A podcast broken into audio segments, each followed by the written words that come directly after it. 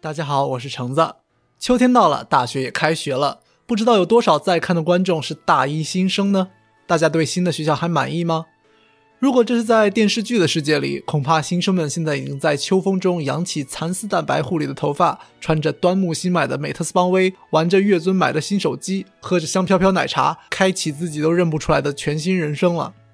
从《甄嬛传》见缝插针的阿胶点心，到爱给女朋友充 QQ 币的富二代；从广告的生活到 B 站随处可见的防不胜防；从现实世界到大屏幕，再到小屏幕，有人的地方就有广告。只有你想不到的，没有广告业优秀的打工人们卷不出来的新创意。这是一个前广告人的王婆卖瓜。那上一期视频我们讲了一下现代广告行业的起源和品牌的作用，这期我们来简单了解一下广告所代表的消费主义文化以及它在我们生活中的影响。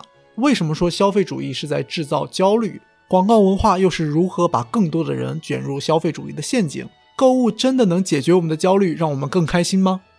上一期我们提到过，在同类产品的竞争当中，品牌的诞生使得每个公司给自己设定了不同的宣传策略。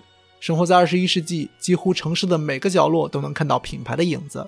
不光广告占据了我们在公共空间的视野，回到家，我们也清晰的知道我们在使用某某品牌的手机、某某品牌的电脑。品牌成为大多数人生活的一部分，这就是 promotional culture 推广文化，或者说广告文化。因为现在的设计团队考虑的不仅仅是产品的实用性，更是把品牌的特色和广告要素融合进产品的设计当中。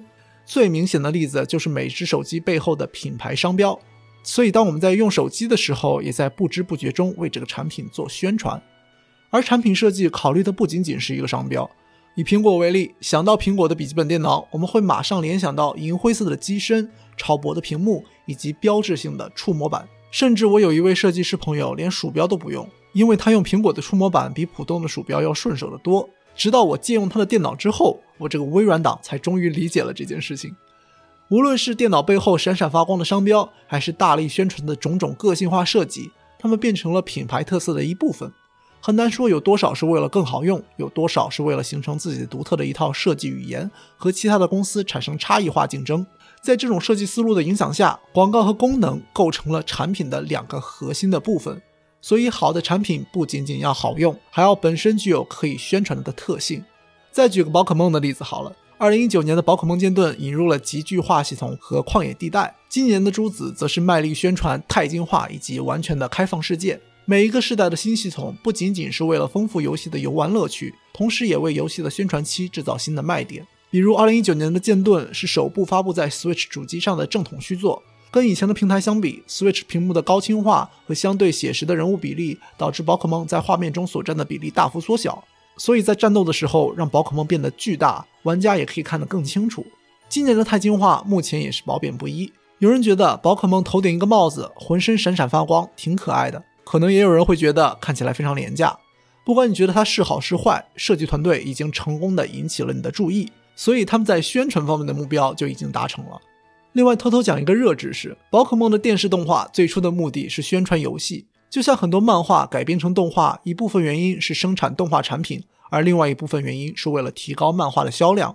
所以，我们的童年回忆，某种意义上也是一个二十八年间无间断的大型广告片。这就是所谓的推广文化。当设计、广告、营销和公关之间的功能变得越来越紧密，它们之间的界限也很难再分得清楚。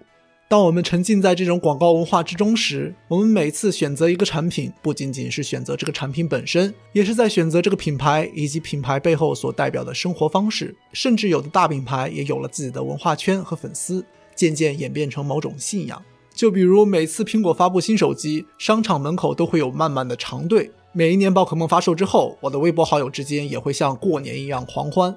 为什么品牌会有这么强的影响力？这就要回到我们之前讲过的拜物教和神话学这两个话题。最初的广告在介绍产品时，还会用精简的语言描述这个产品的功能，但越来越多的创意广告，则是用或华丽或写意的宣传来展示品牌所代表的价值观念。比如苹果这个广告里，女歌手打开 HomePod 就会开始跳舞，她的房间也随之发生变化。你很难说每个用户用 HomePod 的时候，他们的家就会像变形金刚一样变形吧。再比如，大家都记得那一句“透心凉，心飞翔”，但也没有人觉得喝一口雪碧，心就能飞出来吧？如果我们要实事求是的话，雪碧的广告应该是“糖精水，柠檬味，冰一下更好喝。耐克的广告应该是生产自亚洲血汗工厂的童工之手，你付给我们的每一百块钱，他们就能赚一分钱。那为什么他们不这么真实呢？商品拜物教就是刻意的隐藏产品背后的生产过程，同时把产品包装成一个关于消费者、关于你我的故事。他们的广告变成了如何改变你我生活的一种造梦。之所以叫拜物，就是因为听过他们的故事之后。消费者深深的相信，购买一个产品可以切实改变我们的生活，可能是让我们永葆青春，可能是让我们拥有更多的朋友，可能是让我们的家庭生活幸福美满。一千个广告就有一千个梦一般的美好故事。刚刚我们在解读这些广告语言的过程，就是解剖神话的过程。语言学里的神话学研究的不是我们通常意义说的神话故事，而是语言背后隐藏的隐身含义和社会意义。就像语文课上，老师会问你。为什么这个窗帘是红色不是白色？表达了什么样的心情？观看广告的时候，如果你仔细想想，苹果的广告不是在介绍产品本身有多大的音量，而是在告诉我们用这个产品就可以改变日复一日枯燥乏味、被束缚的社畜人生。用了它之后，连我们的家都可以随心改变，获得一种随心所欲的自由。所以在广告的世界里，产品都被赋予了一种改变人们生活的魔力。甚至说，我们可以改变不喜欢的自己，从而变成一个完美的人。这就带来了一个问题：很多做得好的广告都在利用人们的焦虑和人的负面情绪。假设我们回到一个商业化之前的社会，我们喝水可以自己在井里打，吃饭可以在家里种菜，娱乐也基本可以在家庭和邻里之间解决。但是资本主义的基本运行规则就是不停歇的商品化。把越来越多生活中需要的或者不需要的东西变成商品，并且用广告来制造一个你需要购买它的理由。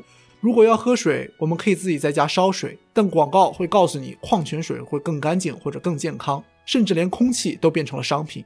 美容和化妆的广告会告诉你你还不够漂亮，你的雀斑和痘痕都是需要解决的问题，你的眼睛不够有神，所以你需要买眼线笔。当我们把电视上所有的广告连起来，你会发现人的全身上下都是问题，都需要被修正。所以说，恐惧和焦虑是广告最好的伙伴，利用我们对衰老和孤独的恐惧，对未来前途的迷茫和不安，为孩子的健康和成长的焦虑，广告可以在方方面面把产品打造成解决我们所有困扰的灵丹妙药。不管我们有什么样的需求，购物都是解决我们生活中所有问题的唯一答案。久而久之，广告所制造的焦虑变成了一种自证预言。一开始，我们其实不需要快乐水，也不需要某某品牌的衣服和鞋子，可能、或许、大概也不需要宝可梦和 Switch。但当我们切身体会到这种快乐，它们渐渐地变成了一种需求。就算不是我们自己的需求，当我们身边所有人都在玩 Pokemon Go，出于社交原因，我们也可能会被动地加入这个阵营。还有一位学者认为，广告紧抓我们对人际关系的渴望。把它变成购买的动力。游戏机的广告通常都是一家人其乐融融的玩游戏，或者几个好友一起战斗的画面。我们这些真实的需求被利用，所以你很难说它解决的问题不是真实的。那如果按照广告购买所有美好的东西，真的会让我们开心吗？这就是广告最大的问题。按照他们的逻辑，我们生活中的所有问题都可以通过购物解决，买的越多我们就越快乐。但实际上，通过购物所能获得的快感有一定的阈值。一旦达到这个程度，买更多的东西也不会让我们感觉到更加快乐了。你还记得最近看到的一个广告是什么吗？这个广告调动了一个什么样的焦虑情绪，亦或是造了一个什么样的梦呢？好了，今天我们就先聊这么多。我是个新 UP 主，目前在加拿大读传媒学的博士项目。我计划在这个频道里做一系列传媒学基础理论的解读视频。如果你是传媒学新生，希望这些内容能够帮助你适应我们这个专业。如果有什么你们想要我解读的作者或者理论，请通过评论和弹幕留言分享。因为我在业余时间做这个账号，而目前主要做大一的理论，所以能够做的内容比较有限，请大家见谅。下一期应该是关于广告的最后一期，我将带大家看看数码时代的广告有什么特色。期待的话，请不要吝啬你的关注、点赞和收藏。我们下期再见。太小。